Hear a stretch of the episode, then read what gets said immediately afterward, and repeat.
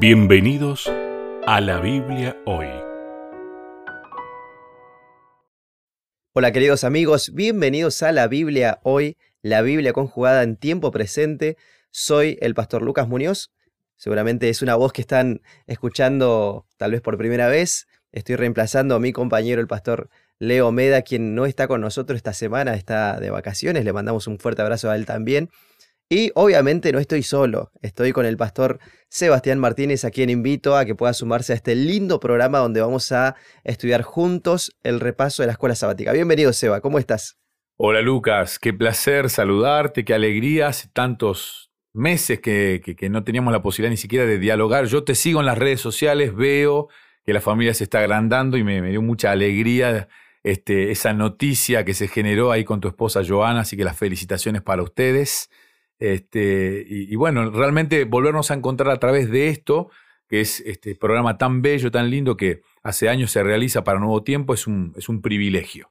La verdad que sí, Seba, estamos felices también nosotros de poder ir sumándonos eh, cada vez más en, la familia, el número. Ahora somos tres, ¿sí? Lo lindo de todo es que es una nena, así que bueno, le, le contamos ahí a nuestros oyentes que también estamos felices de tener esta posibilidad que el Señor nos regala eh, de poder imitar lo que él hace, que es crear vida. Qué lindo, qué lindo milagro, ¿verdad? Pero bueno, también sumamos a nuestros oyentes a esta, a esta programación. Estamos muy contentos de que cada semana se puedan unir y podamos hacer de este espacio un espacio de diálogo. Podamos hacer de este espacio un espacio en el cual sacamos reflexiones y, y sin lugar a dudas es un momento ideal, como decíamos recién, porque traemos la Biblia, que es nuestra base, lo que es sólido para nosotros y la conjugamos en el tiempo real, quiere decir en nuestro día a día. Pero antes de pasar a nuestro repaso, a lo que estuvimos eh, estudiando durante esta semana, Seba, ¿será que hay algunas fechas que deberíamos tener en cuenta en nuestro calendario sabiendo de lo que, lo que viene aquí en adelante? Bien, Lucas. Este, en algún momento, Lucas, se me va a escapar, te voy a decir Leo. En algún momento, ya te lo digo. En algún momento se me va a escapar, y, pero bien. bien, por esa pregunta. Pedimos perdón por adelantado. Totalmente. Este, es un placer compartir esta noticia, ¿no? Estamos comenzando el mes de agosto, eh, este mes que tiene muchas actividades a lo largo de Sudamérica, pero hay una fecha que es el 20 de agosto, que en los países que forman parte de la división sudamericana se este, toma una fecha especial para un programa sumamente interesante, que es Basta de Silencio. Este programa eh, que la iglesia utiliza para tocar temáticas delicadas, temáticas actuales, que necesitan ser eh, abordadas desde la perspectiva eh, religiosa.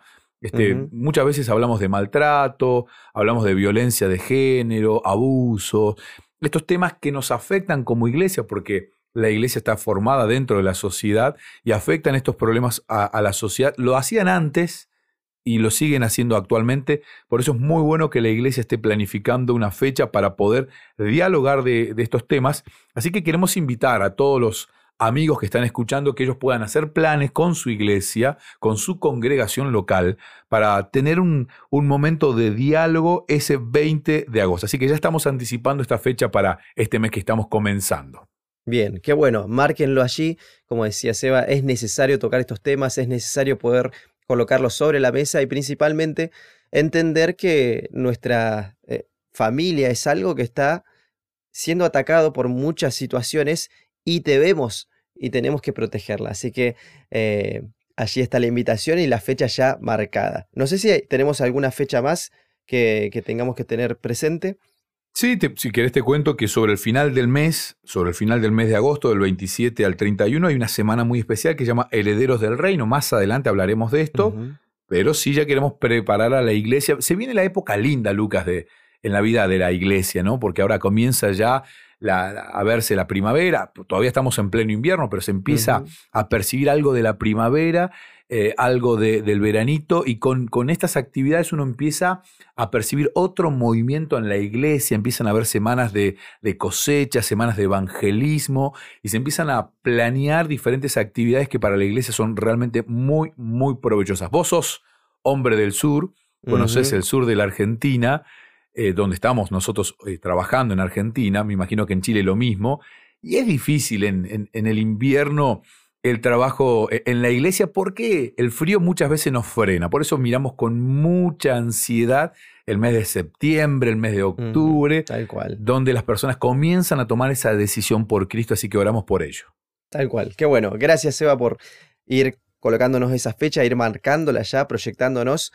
Y ahora sí queremos comenzar a hablar de este tema que estamos abordando en la lección, que es ni más ni menos que el crisol, ¿verdad? Lo venimos trabajando, este elemento en el cual son fundidos diferentes metales que son preciosos, elementos preciosos, con una razón que tiene que eh, ver con la purificación. Obviamente esto es un proceso y dentro de nuestra vida espiritual también nosotros vivimos eh, un crisol a veces eh, un poco más caluroso, a veces menos caluroso, pero la lección de esta semana nos plantea un calor extremo, ¿sí? Así que vamos a hablar justamente de personas que han tenido que pasar por un calor particular, extremo, como dice la lección, y es por eso que estamos eh, haciendo el repaso de la lección de la escuela sabática, la lección número 5, y tiene como eh, versículo para memorizar Isaías 53.10, que dice, todo eso Jehová quiso con todo eso, perdón, Jehová quiso quebrantarlo, sujetándole a padecimiento. Cuando haya puesto su vida en expiación por el pecado, verá linaje, vivirá por largos días, y la voluntad de Jehová será en su mano prosperada. Qué interesante este versículo, ¿verdad, Seba? Eh, ¿Qué nos puede comenzar a, a decir acerca de los, las historias que vamos a ir repasando juntos en este espacio que tenemos?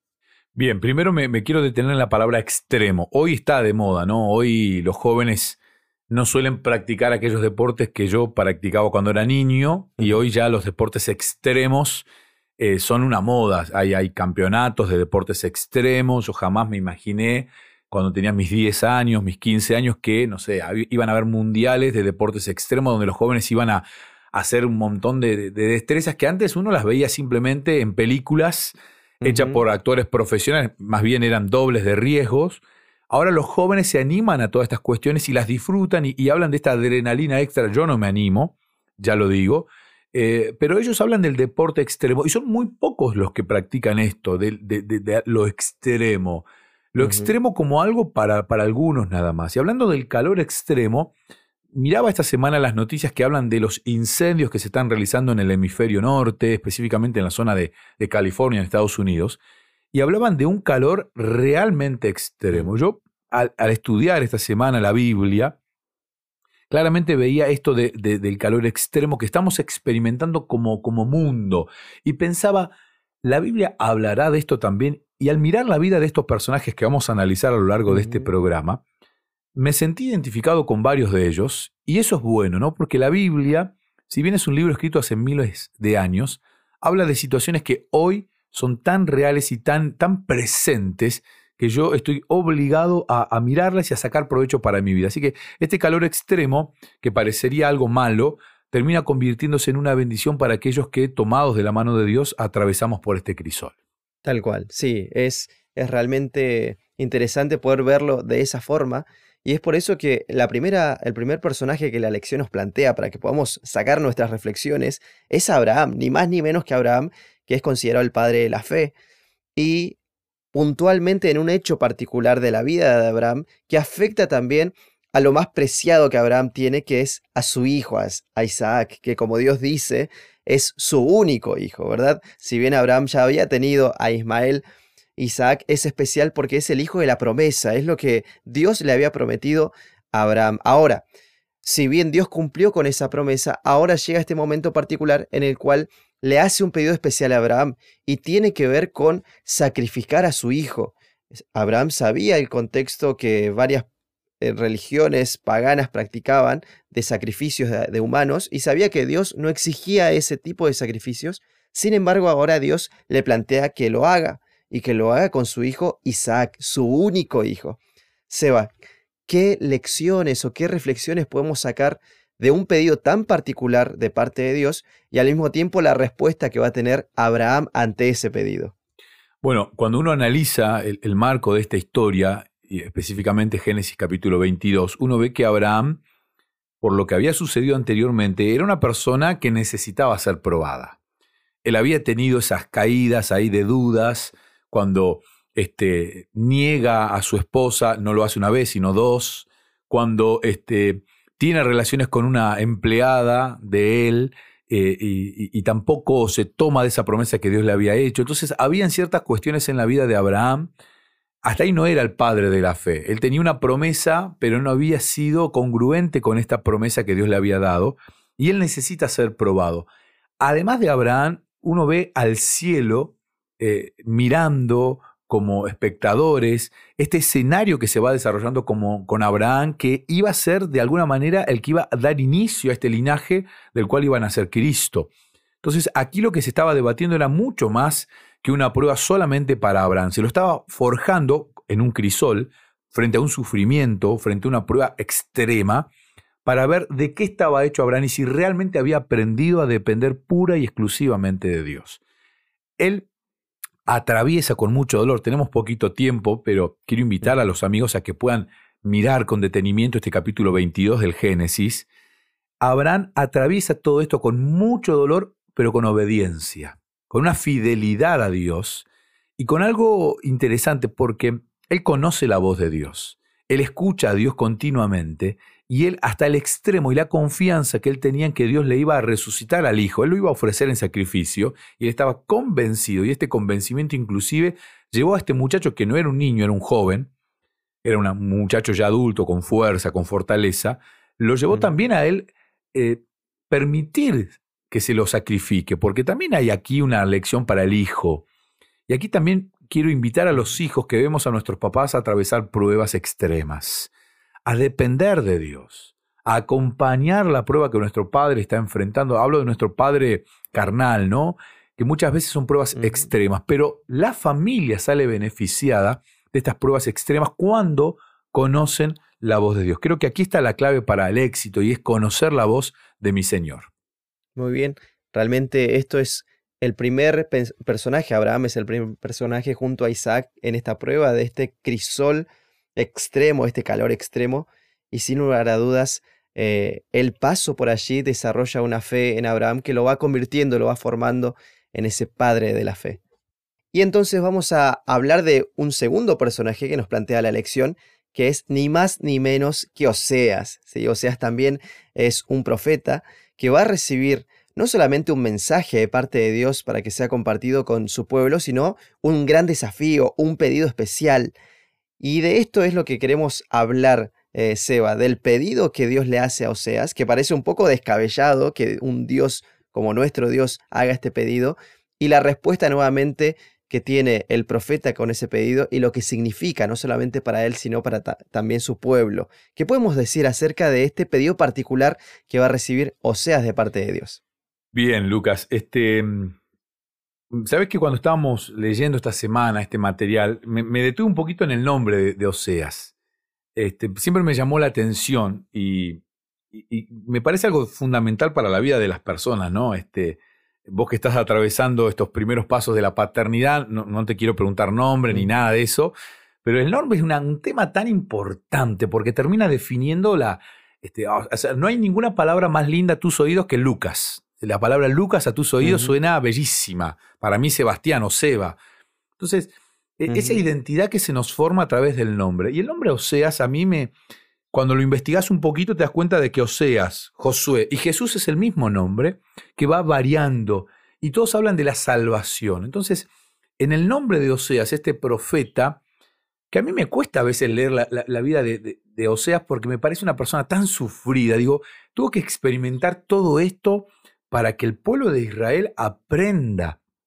Claro, eh, ahora cuando uno la, estudia en detenimiento, se da cuenta de que Dios utiliza la vida de Oseas, no es que provoca absolutamente nada en, en el sufrimiento de Oseas, pero utiliza el sufrimiento de este profeta como un líder para que ahora el pueblo que está alrededor de él pueda este, eh, entender de qué se trata el amor de Dios. O sea, la salvación tiene que ver con un Dios que aunque yo me, me prostituyo, aunque yo me, me, alejo, aunque yo me voy, me marcho, le soy infiel, Dios sigue esperándome, sigue con paciencia yéndome a buscar. Y esto es lo que le sucede a este profeta, a Oseas, que claramente tiene problemas con su mujer, una mujer que eh, evidentemente tenía algunos problemas eh, de fidelidad y, Dios le, le, pide que él continúe con ella y que esto sea una enseñanza para un pueblo que había este, apartado los ojos de este Dios tan, tan amoroso a lo largo de la historia del pueblo de Israel.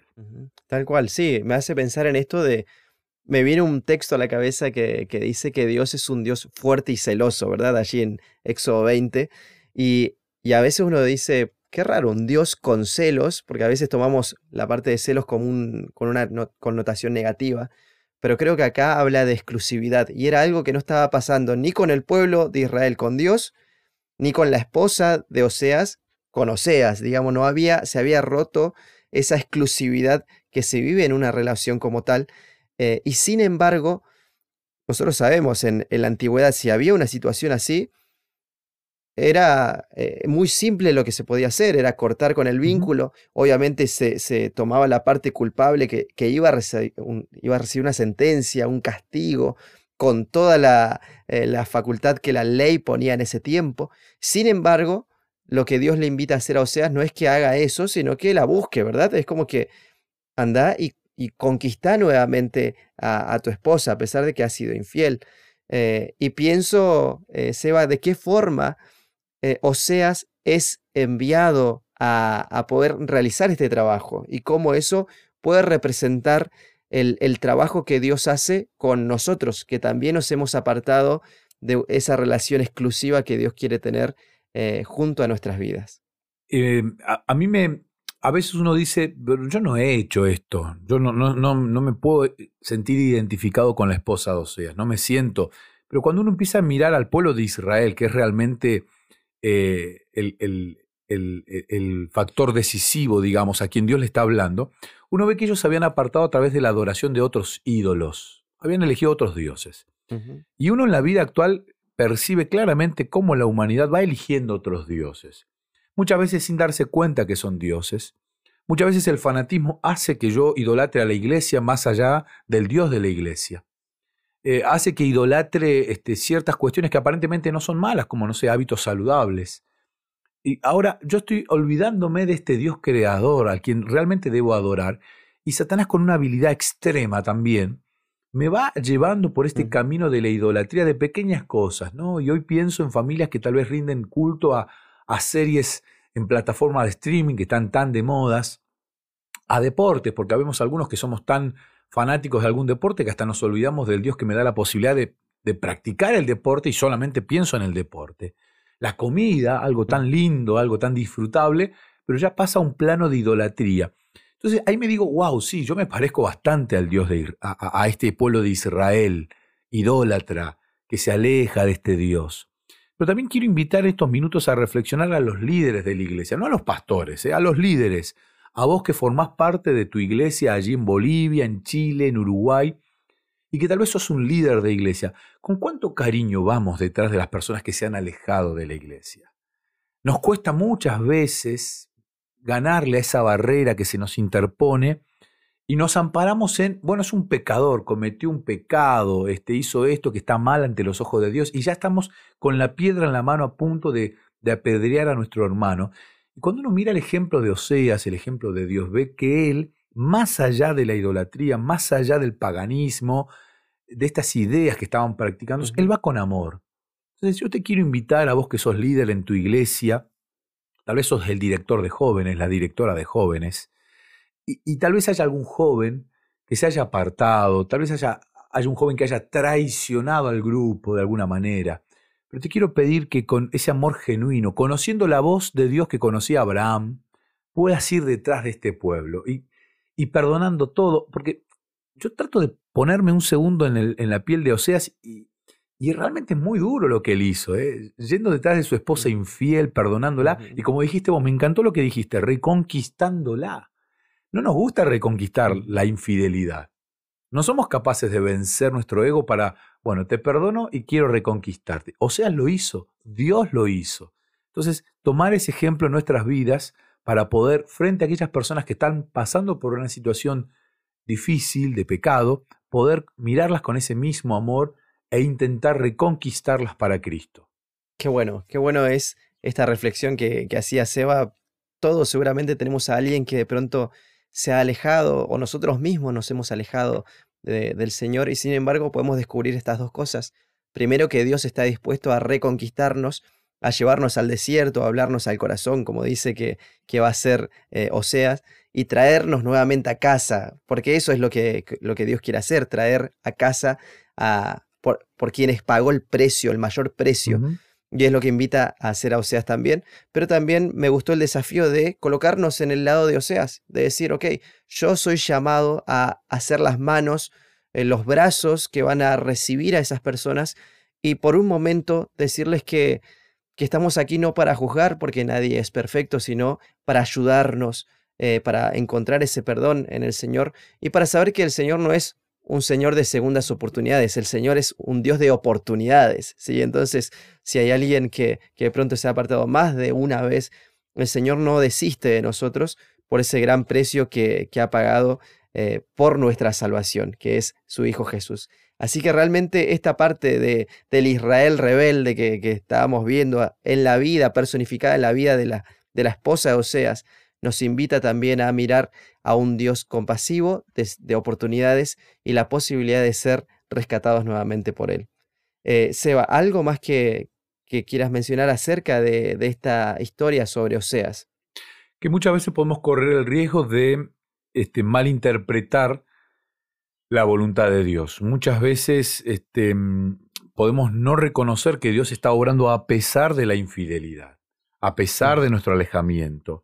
Y muchas veces, este, al no entender esta voluntad de Dios redentora, y como decís vos, de tantas oportunidades, nosotros mal interpretamos. Y bueno, mira, y con un dedo juzgador está sufriendo, claro, y si fue es un pecador, se alejó. ¿Cuántas veces como iglesia, como familia de la iglesia, hemos intentado ayudarlo, pero se apartó, se alejó, está cumpliendo con las consecuencias? a veces malinterpretamos y claramente Satanás en esa situación se aprovecha de las dos, tanto de, la víctima como de nosotros que somos los jueces o nos creemos los jueces. Pero cuando uno interpreta realmente la voz de Dios, tanto el pecador que se aleja como, como uno que va detrás de ese pecador se siente beneficiado. Y, además también cambiamos un poquito el cuadro. Muchas veces soy yo el que se aleja de Dios y necesito de un hermano, de un Oseas, que me venga a rescatar y me perdone este gravísimo error que he cometido, no contra él, sino contra el mismo Dios. Entonces, ¿cuántos oseas faltan en nuestras iglesias para poder hablarle a, este pueblo tan rebelde con el que convivimos a diario? Realmente sí, ahí está el desafío y es momento de poder escuchar esa voz que hablábamos recién, que debemos identificar como la voz del Señor que nos invita a ser parte de esa obra redentora.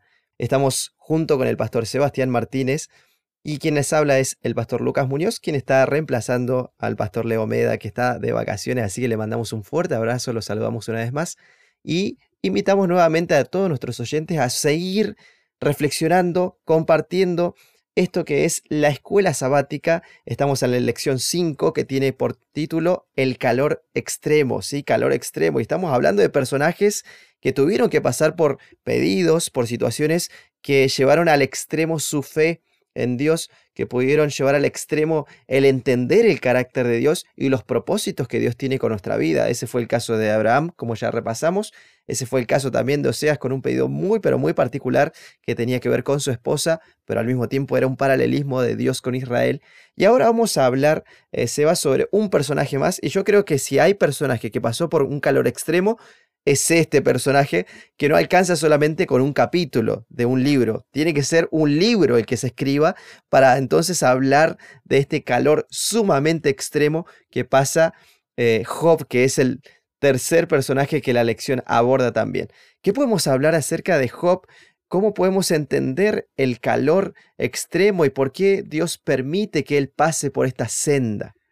Bueno, me encanta, me encanta pensar que este es el primer libro de la Biblia que se escribe. Es como que, wow, Moisés tenía algo sumamente en claro. Él no sabía bien todo el desarrollo que iba a hacer luego del Pentateuco, pero sí tenía algo en claro y era dejarnos la historia de Job con lujo de detalles para que podamos como seres humanos, como humanidad, entender a este Dios. Y lo primero que se dice en el comienzo, o sea, lo primero que se escribe de la Biblia es había en el país de Uz un hombre llamado Job. Lo identifica, da el lugar y da el nombre. Era un hombre perfecto y recto, dos cualidades, perfecto y recto, temeroso de Dios, tercera cualidad, y apartado del mal. Así comienza este libro, con este personaje que, como bien dijiste, Lucas, es el ejemplo, o sea, es el vivo, el- e- es el calor extremo en persona.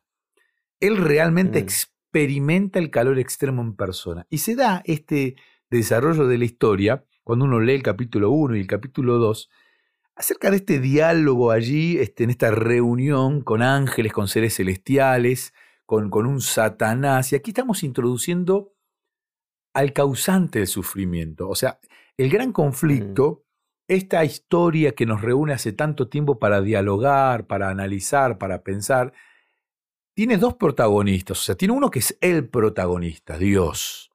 Pero tiene otro coprotagonista, un actor de reparto no menor, este, que es Satanás, aquel que lo desafía en el cielo, aquel que se, plan- se- se planta, plantea ciertas situaciones que hacen que un tercio de los ángeles sean expulsados del cielo. Imagínate el convencimiento de este, de este ser este, creado por Dios, este ser angelical que ocupaba un puesto de privilegio en el cielo, un, un ser que la Biblia lo menciona como un ser este, hermoso, bello, perfecto, pero en su corazón nace este sentimiento y deja de tener a Dios en el corazón como centro de su vida y se pone a Él.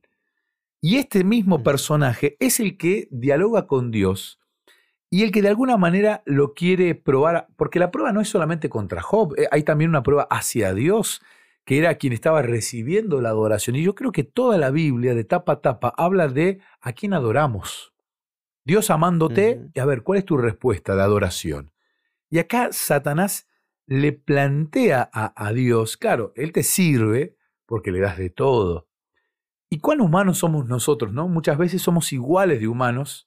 A ver, somos iguales en ese sentido de poder analizar, wow, sí, él es cristiano, sí, pero mirá, Dios lo bendice. O sea, muchas veces esta teología de la prosperidad se nos ha metido especialmente en Latinoamérica y creemos que todo lo, todo lo, bueno económicamente viene de Dios y esa es una persona súper bendecida. Yo que padezco ciertas necesidades, yo no soy un, un bendecido de Dios. Entonces malinterpretamos esto y Satanás interviene ahí, pide permiso a Dios para causarle este calor extremo a Job, que no era este, merecedor de nada de esto y sin embargo atraviesa una situación de manera increíble. Tal cual, sí. Hay muchos elementos que ibas mencionando, Seba, que hacían explotar, ¿verdad?, la- las reflexiones dentro de la mente.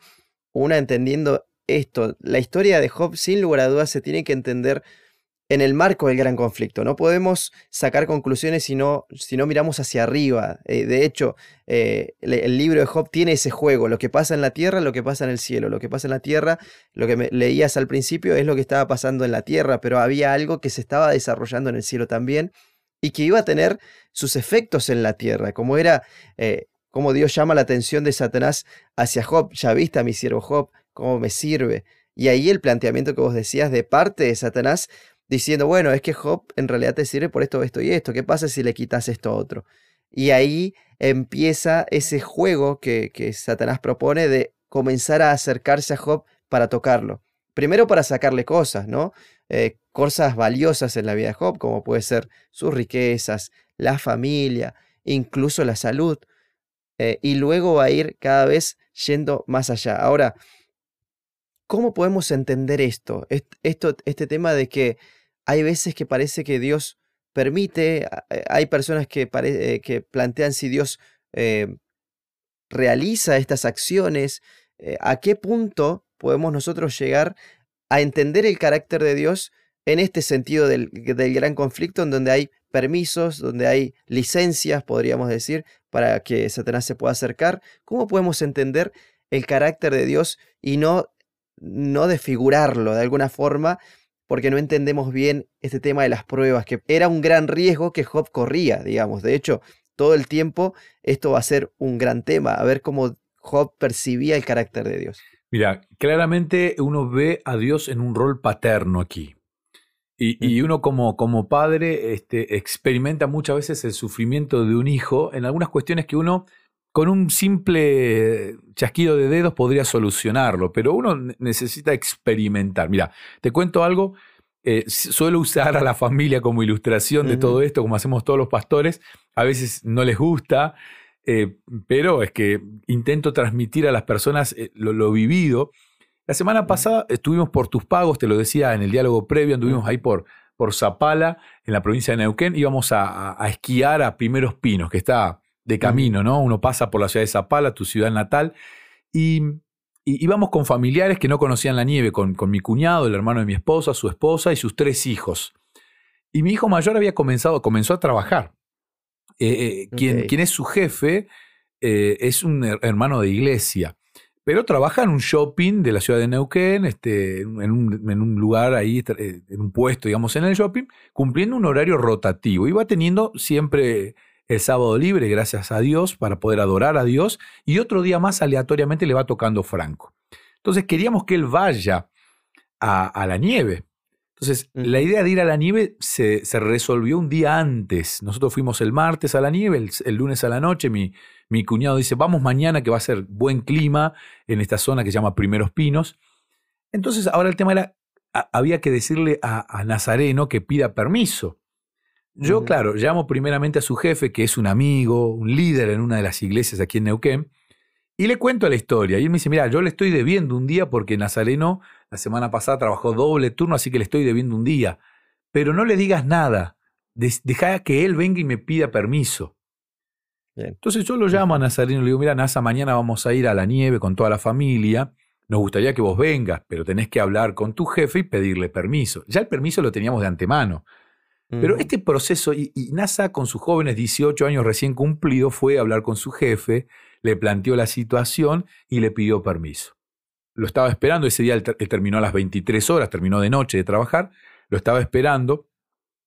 Y cuando él se sube al auto le digo, ¿y pediste permiso? Sí, pedí permiso. ¿Y te dieron? Sí, me dieron. Estaba nervioso él. Y me empezó a contar toda la historia de cómo había pedido permiso. Y cuando hicimos unos, unos kilómetros ya yendo a casa, le digo, mirá, yo ya había hablado con Gustavo, pero queríamos que vos eh, experimentes esto de ir a gestionar el... Y entonces se me largó a reír y me dice, ¿por qué no me dijiste antes? Pasé unos nervios, pasé una situación.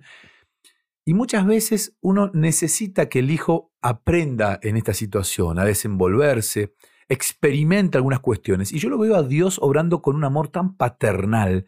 Él conocía a su hijo Job. Porque a mí me llama la atención cómo termina el capítulo 1 eh, donde dice entonces Job se levantó, versículo 20, rasgó su manto y se rasuró la cabeza y luego postrado en tierra adoró. Después de todo lo que le pasó, Job adoró a Dios. Y cuando uno sigue leyendo, él, él enumera ciertas cuestiones en su adoración y uno ve el amor que tenía Job hacia Dios. Dios nunca dudó de su hijo Job. Dios nunca temió por su hijo Job porque él conocía a Job, pero como padre, él sabía que esto le iba a permitir a Job aún fortalecer más su convicción de un Dios amante y amoroso. Y como padres muchas veces vemos el sufrimiento de nuestros hijos cuando están, no sé, enfrentando un examen. Yo tengo mis hijos pequeños que a veces tienen pruebas en su escuela primaria y cómo van sufriendo con la prueba de inglés, la famosa prueba de inglés. Y uno quiere ayudarlos y hasta podría no sé, resolverles el examen, pero uno tiene que permitir que estas pequeñas cosas vayan formando un carácter que luego los, los lleve al cielo. Entonces, uno ve en la historia de Job a un padre que nunca descuida a su hijo, pero que conocía realmente muy bien a Job y sabía que este Job nunca lo iba a abandonar. Qué interesante, qué bueno es saber que Dios nos conoce, que Él está con nosotros y que a pesar de que hay momentos en los cuales el enemigo tiene la, la oportunidad de tocarnos, de, de poder quitarnos cosas, saber que la adoración al Señor es siempre un, un remedio, una conexión con el cielo y entender también de que no hay nada que Dios o que nosotros pasemos sin que Dios lo sepa. Eh, Job no sabía cómo iba a terminar su vida. Job no sabía el resultado final y que después Dios no solamente restauraría todas las cosas, sino que las multiplicaría. Todo lo que él tenía, Dios lo, lo hace el doble. Y aún sin saber eso, Dios, eh, perdón, Job se mantiene fiel a Dios y adorando siempre a Dios. Muchos son los versículos que dice, y en esto Job no pecó con sus labios, hablando de, de que lo, lo que Job exteriorizaba, Job entendía a ese Dios. Eh, esto nos hace reflexionar acerca de las motivaciones por las cuales somos fieles a Dios, las motivaciones por las cuales adoramos a nuestro Dios. ¿Será que eh, es solamente por lo que recibimos de Él? O como dice Job, no solamente recibiremos lo bueno de Dios, también recibiremos lo malo. Eh, tantos versículos que podríamos llegar a sacar como reflexiones, de hecho seguramente lo tenemos marcado en nuestra Biblia. Y sin embargo, la adoración, como bien decía Seba, es el, el key de la cuestión, lo más importante de todo, la motivación por lo cual adoramos a Dios o dejamos de hacerlo. Y vamos a llegar a alguien que también sabe de aflicciones, que también entiende de dificultades, de penurias, de, de pruebas, y que él las toma con, un, con gozo. Eso es lo que va a expresar muchas veces, y también desafiándose, sabiendo que hay algunas de ellas que son colocadas en su vida para que no se olvide de quién es su Dios. Estamos hablando de Pablo, ¿quién más? ¿Sí? Que escribe gran parte del Nuevo Testamento en sus cartas y él se abre, expresa, abre lo que él está viviendo en cada situación en la que se encuentra al momento de, escribir estas cartas. ¿Qué podemos sacar, Seba, acerca de la vida de Pablo, de sus aflicciones y cómo él las enfrenta eh, de una forma saludable, saludablemente eh, hablando de su espiritualidad también? Mira, te confieso, Lucas, que cuando empecé a estudiar esta semana la Biblia y este tema, la, historia de Abraham me encanta. Yo la leo la historia de Abraham. Este, somos amigos con el pastor Carl Boscan, que tiene un libro escrito de este capítulo y, lo he disfrutado a él, al libro, y me encanta. Hace poquito estudiamos Génesis y nos paramos en este capítulo y le sacamos provecho.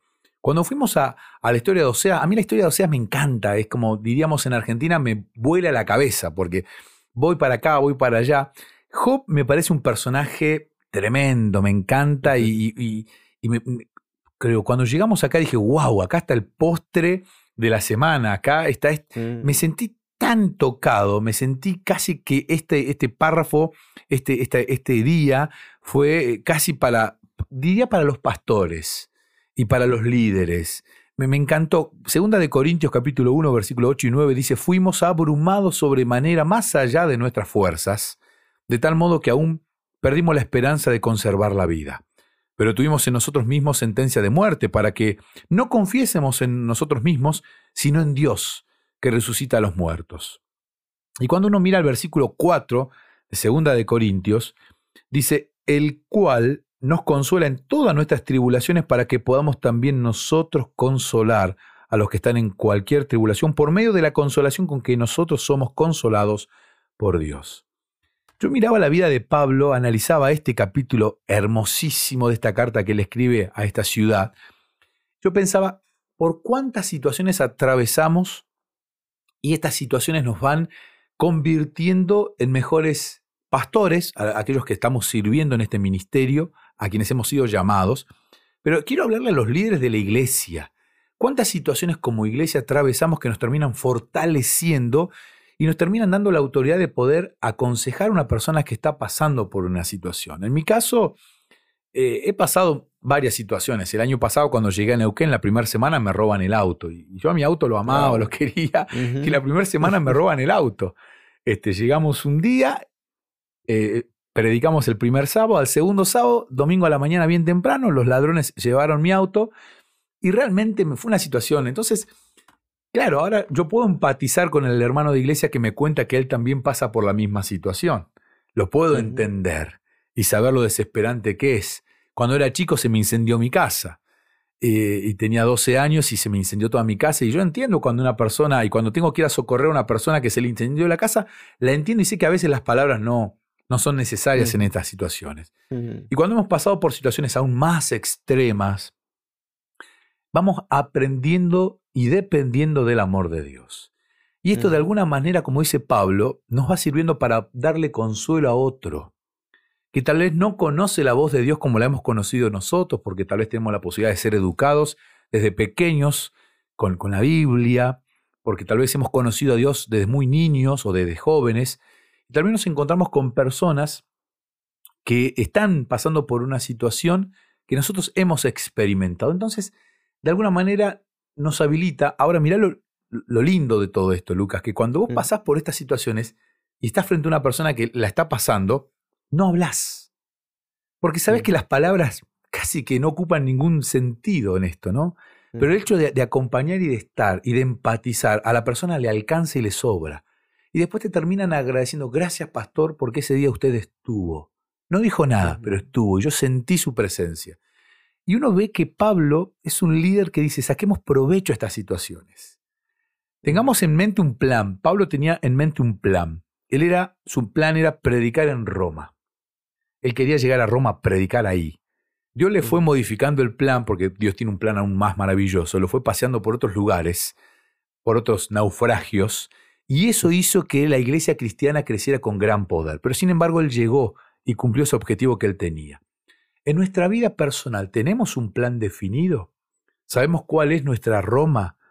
Porque cuando uno tiene un plan definido de evangelismo, digo, de contarle a otros sobre Cristo, sobre la muerte de Cristo, todo lo que nos va sucediendo uno sabe que nos va ayudando y nos va formando y nos va dando más herramientas para ahora ser un mejor líder, un mejor cristiano y por qué no un mejor pastor. Yo cuando leía esta semana decía, qué maravilloso es estar convencidos que no merezco la salvación, que est- estoy muerto, pero en este que me da la, la- la chance, yo puedo salir a predicar para que otros que también están muertos sepan que tienen la posibilidad de la resurrección. Tal cual, amén. Qué bueno es saber esto. Y sí, lo mismo pienso, Seba, lo que vos, coincido lo que vos decías. eh, Pablo es un, un personaje sumamente llamativo en este sentido y él no se avergüenza de expresarlo, ¿verdad? De, de sus debilidades, sus, sus aflicciones. Eh, me gusta mucho eh, las veces que Pablo dice que ha, pasado por aflicciones, ha pasado por pérdidas, lo han apedreado y lo han dejado ahí porque pensaba que estaba muerto. Sin embargo, él se levanta y sigue, ha pasado naufragios. O sea, ¿qué no le pasó a Pablo? ¿Qué, qué, qué, qué situación no, tuvo que vivir? Y, a veces pienso que una de las de, de los cuestionamientos que podemos llegar a hacerle a Dios es, ¿por qué Señor si trabajo para ti me pasan cosas malas? Eh, pensaba en tu caso ahí cuando llegaste y a los días ya no tenías un elemento tan importante como es el auto para, para la vida y el trabajo de un pastor. Y uno puede plantearse esto, uno puede decir, como muchas veces lo dijo David, ¿por qué Señor parece que los impíos son los que prosperan?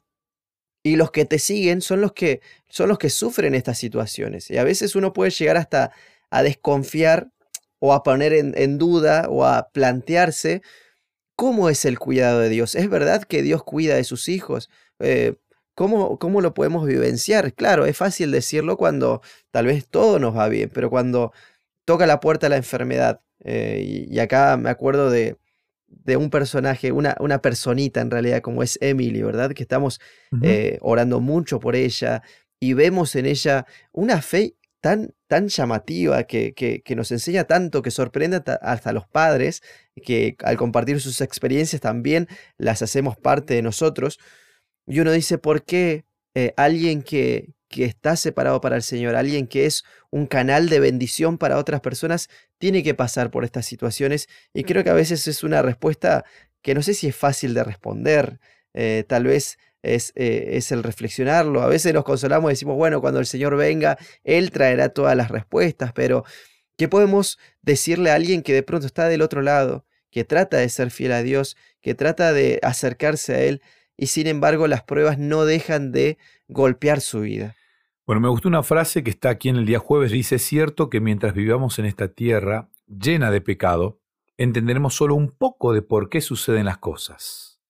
La, tierra está llena de pecado. Abunda el pecado, el egoísmo, las guerras, producto de- del ser humano que quiere más, que se olvida de Dios y que se autoidolatra. Entonces, en ese pecado, estamos envueltos en ese pecado, nos toca convivir aquí, nos toca vivir en este, en este mundo lleno de pecado. Pero tenemos que entender claramente un par de cuestiones. Una es que en este calor extremo Dios no intenta destruirnos, sino intenta destruir el pecado que tenemos, el que Mm, cargamos, ujú. aquellas dificultades eh, o, o aquellas cuestiones de nuestra personalidad. Yo estoy convencido que Dios nos regala dones, pero muchas veces ese don viene ahí con una, una faceta que modificar, un- una cosita que cambiar, que, que, que, que, que educar, porque si no podemos desviar ese don hacia una cuestión de, de idolatría hacia uno mismo. Entonces, yo entiendo que a veces ese calor extremo es para yo ser purificado, porque Dios me dio dones pero necesito ser purificado. No quiere Él quemarme a mí, sino quiere quemar estas cuestiones que tengo malas en mi forma de ser. En segundo, el calor extremo de Dios no es para hacernos miserables, sino para purificarnos. A veces no entendemos esta purificación, pero claramente vamos saliendo mejor. Insisto con esto que dijiste vos, la historia de Emily, esta niña tan, tan pequeña que hace años viene luchando con, con esta enfermedad que, que nos, nos reúne a todos en oración. O sea, son miles y miles los que estamos en oración y vemos cómo la mano de Dios va guiando la vida de Emily y la de su familia, porque también la familia está en este calor extremo, ¿no? Uno ve a la, a la hermanita, ve a los padres, ve a los abuelos, ve a las primas, y uno ve a todo el mundo, pero todos con este, la necesidad de poner a Dios en el centro. Uno ve claramente en Emily que el centro es Dios. Uno la ve con las historias que sube su mamá, su papá, y uno ve que ella no pierde la fe. Y en tercer lugar, haciendo un repaso de esto que menciona este material, este librito, esta guía de estudio de la Biblia, el cuidado de Dios por nosotros en medio de todas las cosas es constante y tierno. Nunca nos deja solo a pesar de lo que suceda. Ni Abraham estaba solo, ni Oseas estaba solo, Job no estaba solo, pese a que los amigos no lo acompañan mucho y la esposa tampoco, ni. Pablo estaba solo. Siempre sentía la presencia de Dios. Entonces, no estamos solos en las dificultades, nunca. Y en medio de esas pruebas que Dios permite, no las provoca, las permite porque estamos en un mundo de pecado, uno tiene que ver la mano de Dios y decir, bueno, Dios lo permitió por alguna razón y claramente uno ve el amor de Dios detrás de todo y el cuidado de Dios detrás de todo. Porque claro, cuando me robaron el auto me dio gran tristeza, pero agradecí que el robo no fue en algún otro momento con- conmigo dentro del vehículo, con mi familia, que son situaciones traumáticas y que a veces han, han- han pasado. Entonces uno agradece y dice, bueno, este, lamento haber perdido esto material, pero sé que Dios me va a recompensar. Y lo hizo, de, hecho, ¿eh? lo hizo porque Él restituye todo y es un Dios amoroso que siempre está detrás de cada prueba. Amén. La verdad que nos deja pensando mucho en esto y puede ser que del otro lado haya alguien que esté atravesando una situación, un crisol, tal vez hasta sea un calor extremo, como hemos analizado en esta lección, en este repaso esta semana. Sin lugar a dudas, lo que decía el pastor Seba, el Señor no nos deja, el Señor siempre está con nosotros y siempre viene una recompensa, siempre viene eh, un, resultado final que es mucho mejor que el principio y que habrá valido la pena cada situación que hemos eh, atravesado, pero con su ayuda. Pienso en la lección, está en el título de la lección que estamos estudiando en este trimestre, en el crisol con Cristo. Por algo tiene esa, ese énfasis, que estamos con Cristo. No es que Él está ajeno, no es que Él está por fuera de esto, sino que me hace pensar en los amigos de Daniel, que en el momento que estuvieron en el horno de fuego, Él estaba con ellos. Así que si bien podemos estar atravesando una situación difícil, un calor extremo, Dios está con nosotros y la recompensa que Él tiene en lo porvenir es mucho mayor de lo que podemos llegar a pensar. Puede ser que nosotros no lo veamos ahora, pero aquel que conoce las cosas de principio a fin lo tiene ya preparado. Pastor Seba, ¿alguna reflexión final que quieras dejarnos? Te- leo el último versículo, Lucas. Ujú, Segunda de Corintios capítulo 1 versículo 5 dice, así como abundan en nosotros las aflicciones de Cristo, así abunda también por el mismo Cristo nuestra consolación. Abunda consolación para los que sufrimos en Cristo, abunda la consolación para los hijos de Dios. Gracias Lucas y un saludo grande a toda la familia de la Red Nuevo Tiempo este, por acompañarnos en este programa. Un placer. Muchas gracias, Pastor. Gracias por dejarnos este versículo final que llena el corazón también. Y a un abrazo grande a cada uno de ustedes que son eh, fieles amigos, fieles compañeros. Los invitamos a que nos puedan seguir, que puedan compartir este material también si les ha servido con amigos, con personas que estén necesitando escuchar. Y también te invitamos a que puedas sumarte a cualquiera de las actividades que, que podamos desarrollar y que busques alguna iglesia adventista allí donde estás y puedas acercarte también. Te mandamos un abrazo grande y nos vemos en la próxima La Biblia hoy.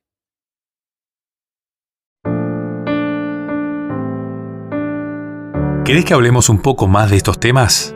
Me encontrás en las redes sociales, en Facebook como Sebastián Martínez, en Instagram como Pastor Sebastián Martínez. Te espero.